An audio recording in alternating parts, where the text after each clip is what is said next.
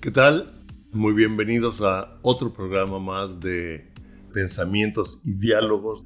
Gracias por estar con nosotros.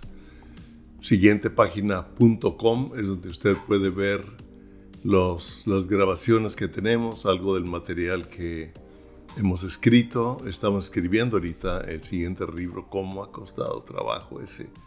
Me regreso, y, pero va a estar increíblemente bueno. Yo te, lo digo, bueno, no, viene en mí decirlo, pero a mí me está gustando y el trabajo que se ha hecho en, en las representaciones gráficas, increíble. La obediencia que castiga la desobediencia. Es un tema no tan fácil, pero en la gracia vamos a terminar con el deseo, igual que, que la plática de hoy, a lo mejor la divido en dos, no sé.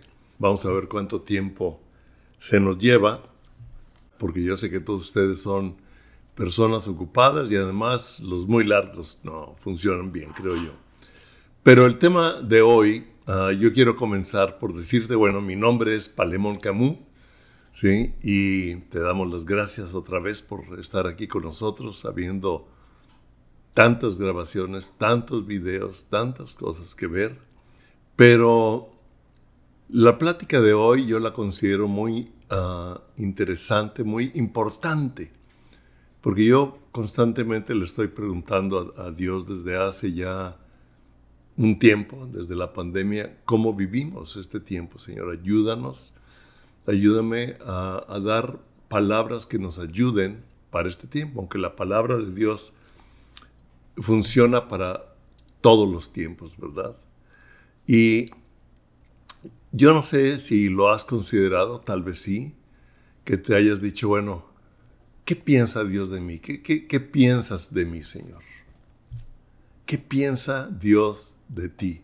Es como le he titulado a la plática de hoy, al pensamiento de hoy. ¿Qué piensa Dios de ti? Porque normalmente en la teología nosotros pensamos sobre la naturaleza de Dios, analizamos cómo es Dios, Ah, cuál es ah, su, carácter, cuál es su naturaleza, ah, caemos en diferentes conceptos doctrinales por medio de la revelación, por lo que hemos leído, por las experiencias, etcétera, etcétera. Pero la forma en que nosotros pensamos de Dios definitivamente afecta a nuestra vida, pero es muy importante entender qué piensa Dios de mí. Y Socialmente ah, hay algo muy importante. Socialmente nos importa bastante qué piensa la gente de mí. Pero ¿qué van a pensar si digo esto? ¿Qué van a pensar si, digo tales cosas? ¿Qué van a pensar? O sea, le damos una bastante importancia y lo considero sabio para ah, hablar o decir inclusive cuando tenemos entrevistas de trabajo, ¿verdad? Nosotros sabemos, hemos oído cosas de que los primer, el primer minuto, los primeros dos minutos son clave en cuando tú conoces a alguien. ¿Cuál es la primera impresión que damos para que la gente tome un concepto de nosotros y piense adecuadamente con nosotros? Hay cursos, ¿verdad?, de cómo presentarte para solicitar un trabajo. Igualmente la gente que entrevista ah, ha hecho estudios de, y hacen estudios de la postura del cuerpo, ah, los gestos, ah, las palabras, las preguntas que se hacen. Ellos hacen un cierto tipo de análisis cuando una persona pide un trabajo, pero en el que pide un trabajo, hace un pequeño estudio para hacer su presentación, cómo impactar, cómo hacerlo, porque es, es importante socialmente, pero para mí algo muy importante es qué piensa Dios de mí, qué piensa Dios de ti. Y al meditar en esta palabra es algo que me vino ya hace unos años, pero lo empecé a refrescar después de la plática de con Carlet, que la repetí y al oírla sus comentarios sobre la cosmovisión, etc. Inclusive comencé a leer un, libro que antes lo había entreleído de uh, Entonces, ¿de qué forma vamos a vivir ahora? Escrito por Francis Schaeffer ya hace unos años, pero muy actual a esta época y habla de los diferentes uh, tiempos de pensamiento, pero espero poder sacar un estudio de ahí, es muy interesante y les recomiendo los libros de Francis Schaeffer. Fue un filósofo uh, muy importante al final de los 70 yo creo que a los 80 pero fundó uh, una escuela Labrie en Suiza, ahora hay varias escuelas y dejó una enseñanza muy sólida. Ah, en aquel tiempo era innovadora, era retadora. Y Francis Schaeffer era un pensador que uno de sus libros que le pasó a la raza humana, yo lo ponía como un libro obligatorio en algunos de mis cursos, porque yo quería que los alumnos aprendieran a pensar, a analizar, a, investigar y era es un libro, o él escribe de tal modo que nos ayuda a pensar, nos, nos enfoca a, ese tipo de cosas. Entonces, al, recordar esto, quiero decirte, la palabra de Dios me retó al mismo tiempo que me edificó, que me ayudó, que me hizo ver. Entonces, yo te recomiendo que tú oigas toda la plática y puedas uh, tomar todo, aunque de repente nos rete. Y lo voy a usar principalmente en Mateo 7, del 24 al 29. Y voy a leer uh, Lucas 6, del 46 al 49. Y Mateo, del capítulo 5 al capítulo 7, es lo que yo le llamo la constitución de los cristianos. Porque es una serie de enseñanzas de Jesucristo que habla de diferentes temas y uh, cada uno de ellos comienza uh, con, dentro de los diferentes temas, nosotros lo conocemos como las bienaventuranzas, así comienza, bienaventurados los pobres de espíritu, y ahí en las puras bienaventuranzas hay una serie de enseñanzas, y cada uno, yo uh, soy la sal de la tierra, ustedes son la, yo soy la luz del mundo, ustedes son la luz del mundo, etc. Y algo interesante es que lo sitúa en el reino de Dios y nos trae de la, de la, ley del Antiguo Testamento y dice, por ejemplo, oísteis que fue dicho por los antiguos, no matarás. Pero yo les digo, cualquiera que se enoje con su hermano será culpable de juicio. Ay, ay, ay. Ay, nanita, ¿no? O sea, le sube una raya, le sube una rayita más, pero nosotros entendemos que no está hablando de la ley, sino está hablando del corazón. Cuando nosotros uh, leemos estas escrituras, lo que Él nos está haciendo es que pongamos nuestro corazón en la posición correcta con las enseñanzas de Él. Y no una constitución en cuanto a la ley, sino una constitución en cuanto a las actitudes del corazón. Y porque Jesús mismo nos dice ahí en estas escrituras, en esta enseñanza, no piensen que yo he venido a abrogar la ley, ni los profetas, sino a cumplirlo. Entonces es muy interesante que Él no viene a retarnos con la ley, porque además sabemos que Él es, uh, murió y, y la salvación es por gracia. Ahora, Jesús, ¿qué piensa? Nosotros si nos enfocamos un poco en la ley, podríamos pensar que el, pensamiento de Jesús sobre, nosotros los cristianos es los buenos y los malos, ¿no? O sea, yo soy bueno, él es malo. Normalmente los cristianos tendemos a a tener una cosmovisión o un sistema de pensamiento en que nosotros somos buenos y afuera de la iglesia están los malos. Y, hay una serie de controversia, por eso a veces vacunamos a muchos con el Evangelio, porque los juzgamos antes de hablar. Ahora, vamos a recordar que la palabra de Dios nos dice que bueno no hay ninguno, por cuanto todos hemos pecado y hemos sido destituidos de la gloria de Dios. Pero Dios muestra su amor para con nosotros, en que siendo aún pecadores, Cristo murió por nosotros. O sea, la enseñanza de hoy no se trata si Dios me ama más o Dios me ama menos. El amor de Él es eterno, me ama con un amor entrañable, de tal modo que dio su vida por mí aún antes de que yo pecara. Pero ah, también le dijeron a él en una ocasión, maestro bueno, y él dijo, bueno no hay ni uno, sino Dios. Quiero leer el pasaje en Lucas capítulo 6, versículos del 46 al 49. En Mateo 7, ah, como les digo, es un poco diferente.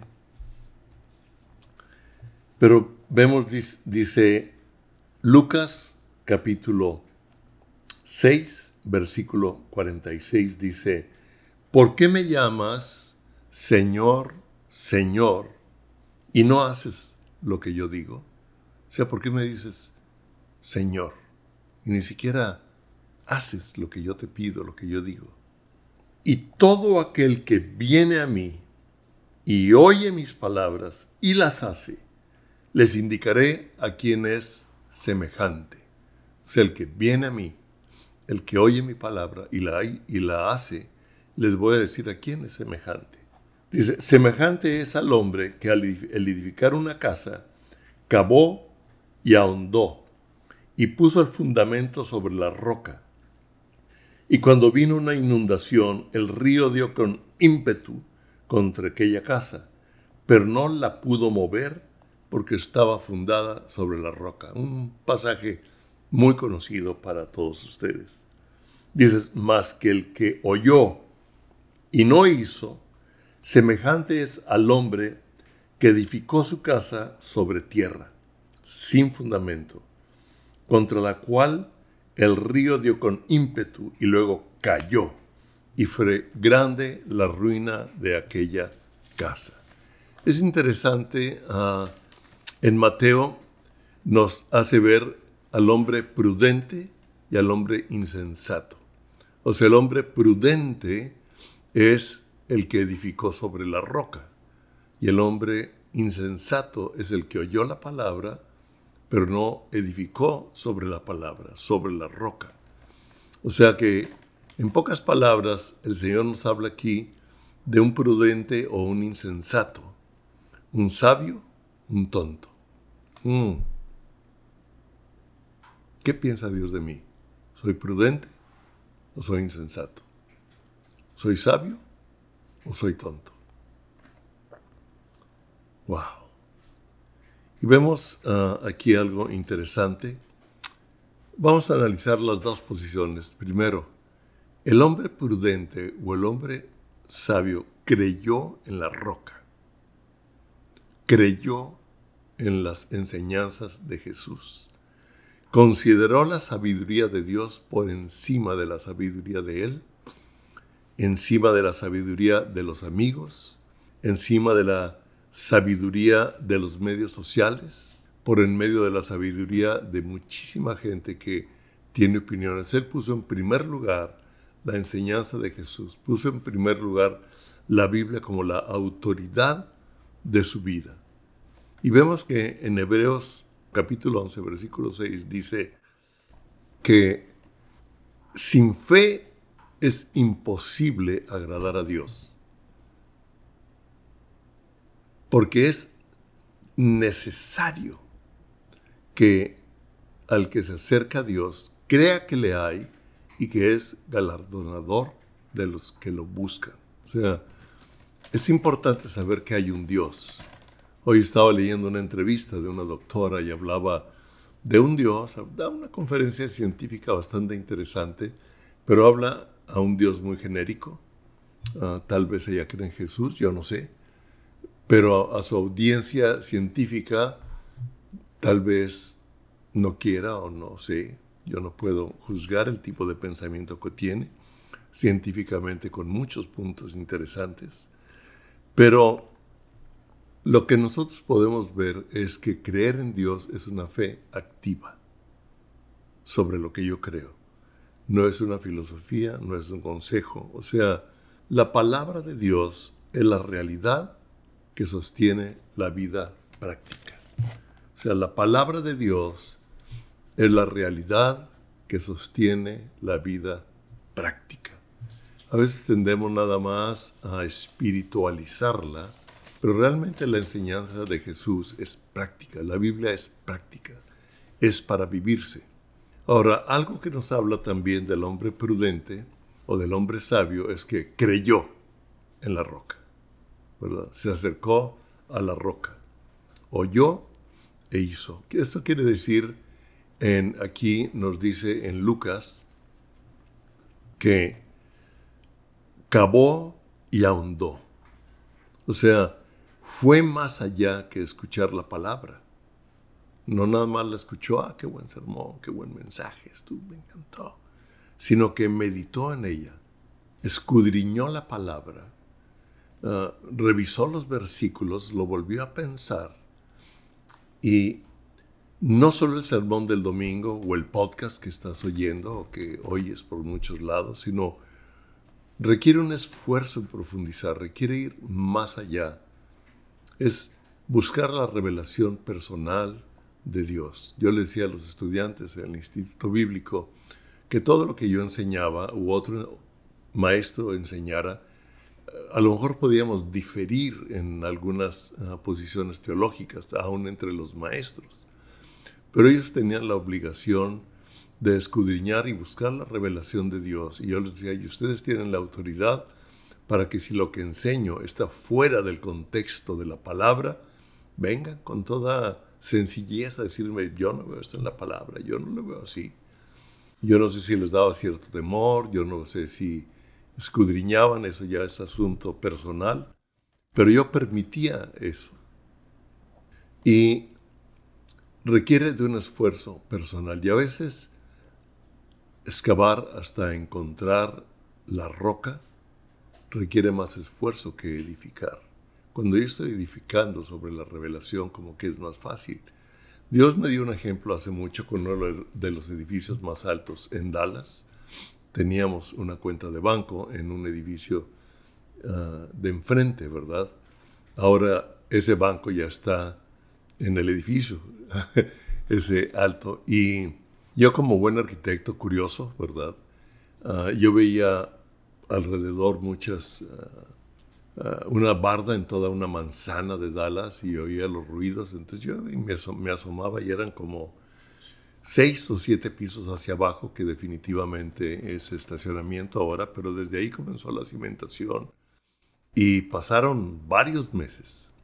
Cuando terminó la escuela en el verano, nos fuimos de vacaciones, dos meses, casi tres, dos meses, ¿ok? Cuando regresé, vi una estructura levantada. Ah, por supuesto, el edificio no ha terminado, pero vi una estructura levantada. Y ahí me vino el ejemplo de el tiempo que se llevó y el trabajo que requirió dejar un buen cimiento para levantar un buen edificio. Y aquí nos dice de edificar nuestra casa, nuestra vida, nuestra familia sobre la roca. Requiere más esfuerzo. Ahora algo interesante es que construyó después de encontrar la roca. O sea, encontró el fundamento, encontró la revelación, pero edificó sobre de ella. Ah, en Lucas 13, del versículo 18 al 19, eh, tiene varias enseñanzas Jesús donde la refiere al reino de Dios. Dice, ¿a qué es semejante el reino de Dios y a qué lo compararé? Y en, este, en estos versículos nos dice, es semejante al grano de mostaza que un hombre tomó y sembró en el huerto. La parábola de la semilla y el sembrador nos hace ver que el huerto es nuestro corazón. Dice él, tomó la semilla, tomó esa, ese grano de mostaza, toda la palabra de Dios tiene el potencial de reproducir cuando la sembramos en nuestro corazón aquello por lo cual Dios la puso. Y, dice que es muy pequeña, puede ser muy insignificante, pero es muy importante para nuestra fe. Y dice, un hombre que sembró en su huerto, en su corazón, y creció.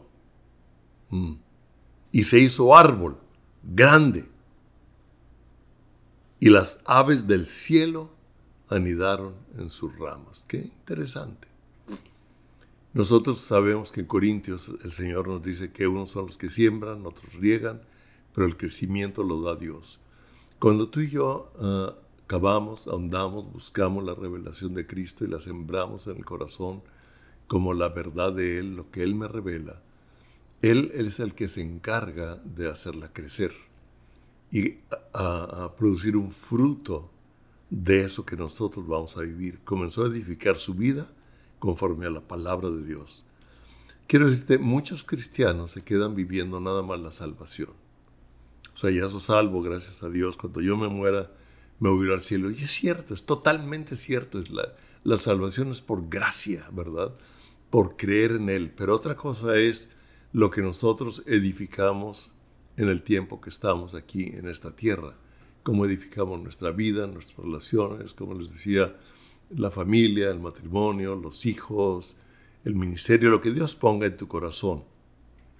Pero muchos cristianos lamentablemente se quedan viviendo solamente la salvación. Yo le he llamado como la, sala, la sala de, del aeropuerto celestial. O sea, como que ya soy salvo, aquí me quedo a ver cuando viene el Señor, cuando el Señor me venga, me voy a ir con Él. Y así es, ausentes del cuerpo, presentes con el Señor. Pero luego vienen ah, las recompensas que lo leemos también en Corintios, ¿no? Si hay algo, hay un fruto.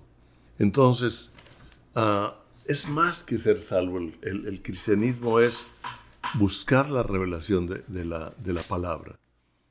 Sabemos que por gracia viene la revelación cuando medito y estudio la palabra. Por gracia el Espíritu Santo nos ayuda a vivirla. Todos tenemos una continua construcción de nuestra eternidad mientras vivimos en esta tierra.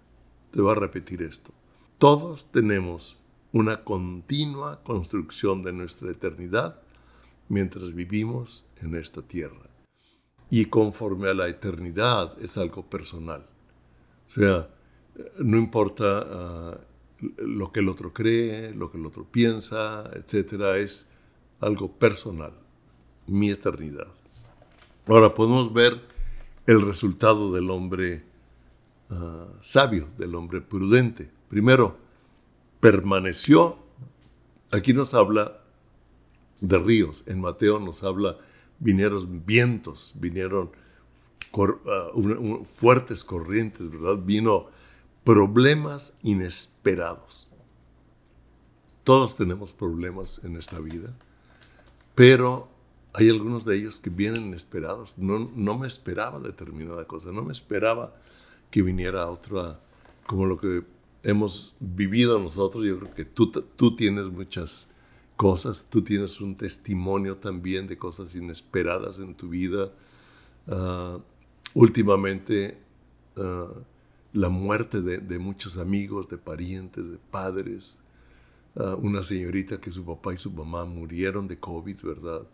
Que mandó un mensaje a Patricia y nos llenó de tristeza. Nosotros lo conocíamos. Igual a, amigos o esposas de amigos, amigas, por así decir también, ah, y problemas personales que no nos esperábamos, de repente puede venir.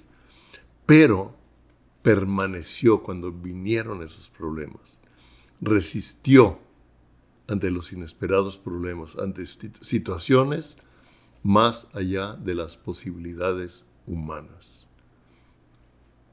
¿Ok? Situaciones más allá de nuestras posibilidades humanas. Lo que para el hombre es imposible, para Dios es posible.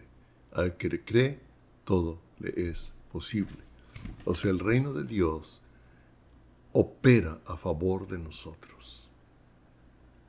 Pero hay una decisión, hay una actitud en nuestro corazón. Te voy a decir, el, cristianismo es la forma más sólida de vivir en esta tierra porque Cristo mismo la sostiene. Él es la roca. No es ah, una muleta religiosa, no es algo que uso como muleta cuando traigo un problema, no. Él es quien sostiene mi enfermedad, quien sostiene mi problema económico, quien sostiene mi lucha, quien me sostiene en medio de mi problema de trabajo, quien me sostiene en medio de las críticas, quien me sostiene, lo que Él quiere es que yo lo busque, que oiga su palabra y lo ponga por obra. Por eso Mateo 16, 3 y 18, Él les dice, ¿quién dicen que soy yo? Le preguntó a sus discípulos, porque había ah, muchos rumores en la sociedad y en el gobierno de quién era Cristo ya di una enseñanza sobre de ello.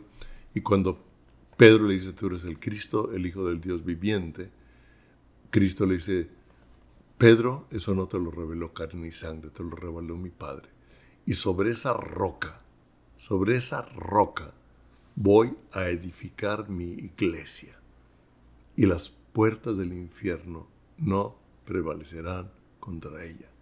O sea, el reino espiritual, el reino sobrenatural, contrario a Dios, contrario a ti y a mí, contrario a la iglesia, contrario a los que creemos, contrario a Israel, que se ha levantado con una lucha más fuerte, con un reto más fuerte.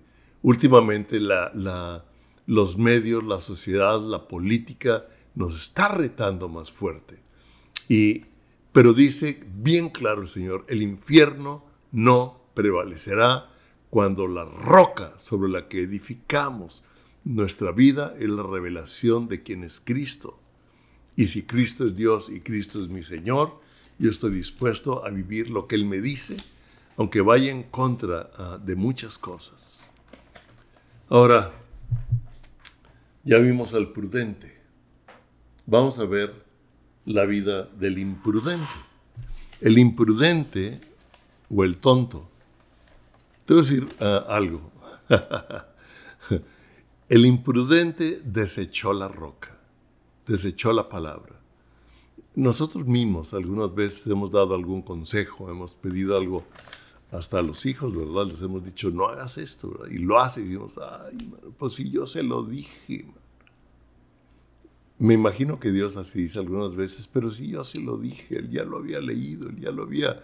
Quiero decirles que yo he cometido errores aún sobre enseñanzas que yo he dado. ¿Okay? Yo quiero aceptar que no está aquí el perfecto hablando del imperfecto. Sigo aprendiendo y como les decía, la palabra de hoy me retó, me ayudó, me ayudó a enfocarme en medio de estas dificultades. Y el hombre imprudente desechó, o sea, consideró su inteligencia o su lógica mejor que la de Dios. No es que yo sé que las cosas funcionan así en este mundo. No, yo sé que las cosas son así, ya sé, ya sé, ya. Yo sé cómo hacerlo. Pero la, la palabra nos dice que no te apoyes en tu propia prudencia. Vemos aquí el imprudente se apoyó en su propia prudencia. Sino confía en Dios, ¿verdad? Reconócelo en todos tus caminos y Él enderezará tu vereda. Creyó más en los, que los compañeros de trabajo le decían, el gobierno, las filosofías, los medios sociales, qué sé yo, como dirían los argentinos, qué sé yo, ¿verdad? O sea, Jeremías 9, es una palabra interesante, Jeremías 9 y que va muy de acuerdo a este pasaje que estamos estudiando. Jeremías 9 del 23 al 24 nos dice, Así dijo el Señor, así dijo Adonai, el yo soy, así dijo nuestro Dios, Jehová de los ejércitos, así dijo el Señor, no se alabe el sabio en su sabiduría, ni el valiente se alabe en su valentía, ni el rico se alabe en sus riquezas, mas alábese en esto el que se hubiere de alabar, en entenderme y conocerme, que yo soy el Señor, que hago misericordia, juicio y justicia en la tierra. Él hace misericordia, juicio y justicia en la tierra. Porque estas cosas quiero, dice el Señor. Proverbios 18:11. Te lo voy a leer, esto está muy interesante.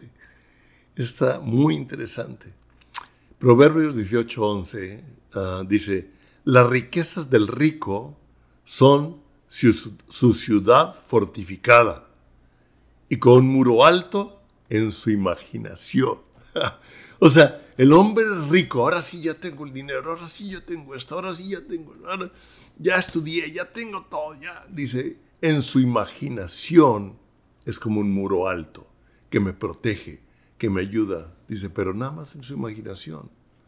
Es como la historia de los tres cochinitos, ya es, de mi época, tal vez ah, a la época de los jóvenes ya no la, no la conocen, pero los tres cochinitos edificaron una casa para protegerse del lobo que venía a querérselos comer.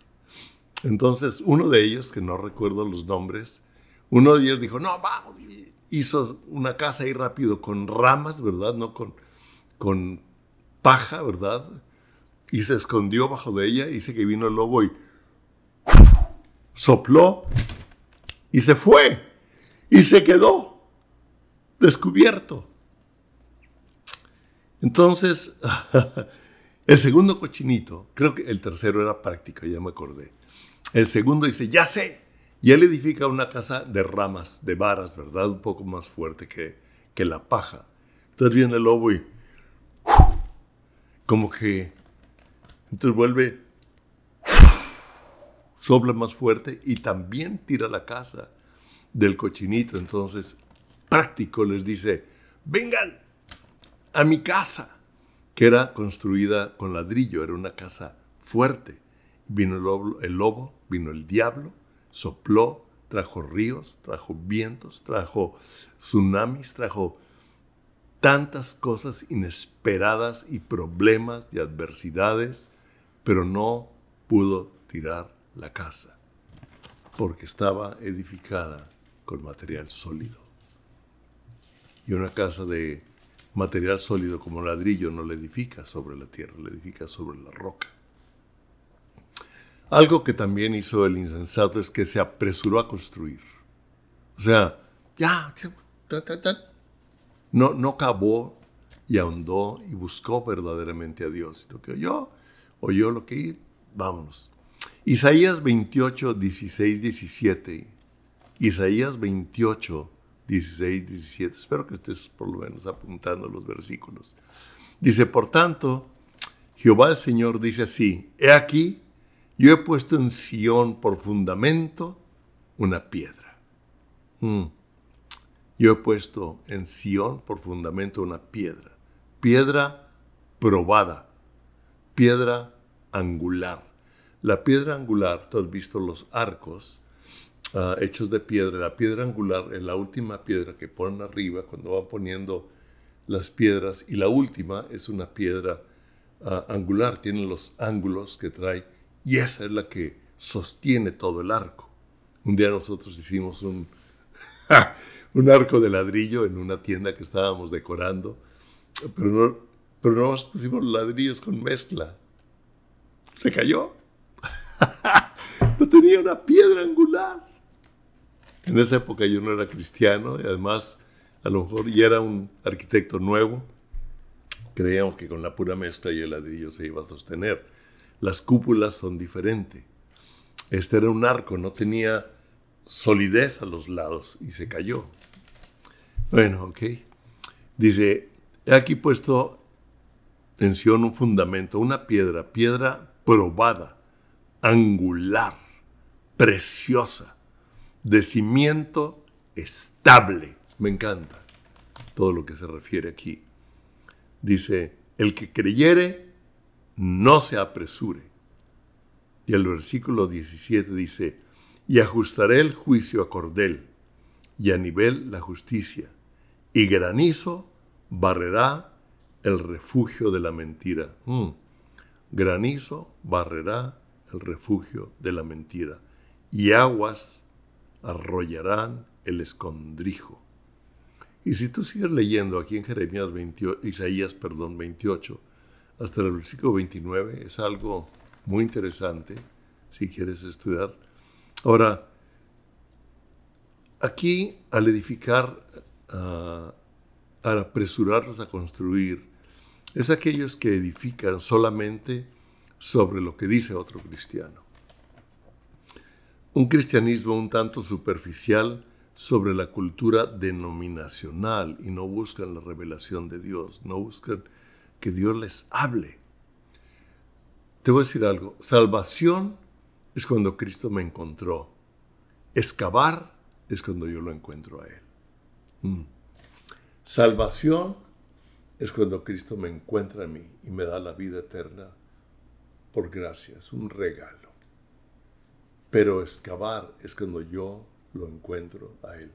Y cuando yo lo encuentro a Él y edifico sobre lo que Él me está hablando y revelando, quiero decirte, eso no lo tira nada ni nadie. Aquí en la tierra vendrán ríos. Pero dice que el granizo barrerá el refugio de mentira y aguas arrollarán el escondrijo. Fundamento, piedra probada. Jesús fue probado en todo y venció. Y a nosotros nos ha hecho más que vencedores. Entonces nosotros podemos edificar sobre la enseñanza de Jesús porque Él probó que su enseñanza que Él vivió, sus decisiones fueron siempre cumpliendo las escrituras y obedeciendo al Padre probó que funciona. Pero eso dice que corramos la carrera con paciencia, puestos los ojos en Jesús, el autor y consumador de la fe. Y vemos aquí el hombre que creyó más en, ah, su propia prudencia, en su sabiduría, en sus riquezas y comenzó a edificar rápido, sin consultar a Dios. ¿Cuál fue el resultado? Fue grande su ruina. Sus sueños se truncaron, sus esfuerzos fueron en vano. Y fíjense, era trabajador.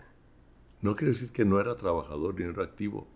Construyó una casa y tal vez hasta más bonita que la del sabio, que la del prudente. Tenía tres, cuatro, cinco recámaras, baño, sala, comedor, etc. A lo mejor más bonita, pero no estaba edificada sobre la roca no soportó lo imprevisto que nos llega a muchos. Granizo borrará el refugio de la mentira y las aguas arrollarán el escondrijo. La diferencia en esto es la forma en que venimos a Jesús y es como él lo cita en Lucas 6, dice, el que viene a mí, el que oye mis palabras y las hace, o sea, yo puedo venir a Jesús como mi Salvador que es clave, ¿verdad? El que viene a mí, el que me busca, tiene la vida eterna. El que cree en mí, tiene la vida eterna. Yo soy la resurrección y la vida. El que cree en mí, aunque esté muerto, vivirá. Pero tú y yo necesitamos ir más allá de la salvación eterna, de saber que tengo la vida eterna. Necesito a Jesús como maestro. Nos dice que aquí en las bienaventuranzas o en lo que llamo la constitución, que nadie enseñaba con la autoridad con que él enseñaba. Como maestro, el que oye mis palabras, el que oye. No nada más el que escucha. Y él nos hace una diferencia entre el escuchar y el oír. Muchos oyen pero no escuchan. Y como Señor, el que las hace. ¿Por qué me dices Señor, Señor y no haces lo que yo digo? Entonces, para terminar esto, necesitamos venir a Jesús como nuestro Salvador, como nuestro Maestro, como nuestro Señor.